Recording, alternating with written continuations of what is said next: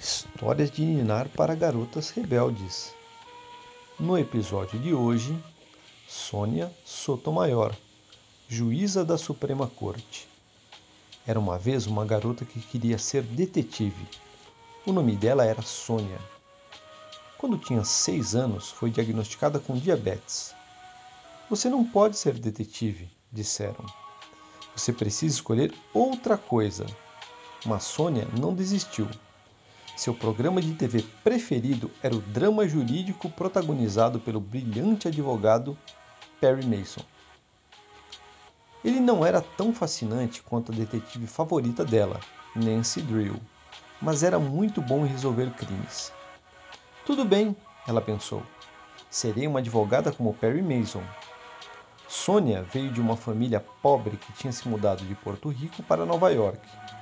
Quando ela tinha nove anos, seu pai morreu, deixando para a mãe a responsabilidade de sustentar toda a família.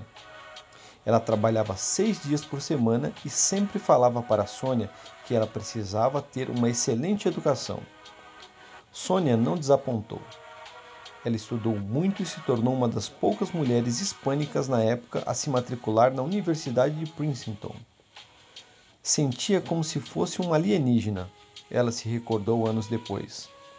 Mesmo assim, se formou com as melhores notas da turma e continuou seus estudos na prestigiosa Faculdade de Direito de Yale. Ela se tornou juíza e trabalhou em todos os níveis do sistema judiciário. Quando Barack Obama foi eleito presidente, ele a nomeou para a Suprema Corte dos Estados Unidos. E Sônia se tornou a primeira latina a atuar nesse cargo.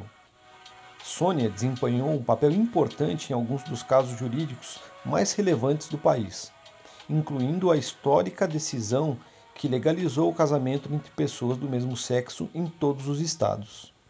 Nascida em 25 de junho de 1954, nos Estados Unidos.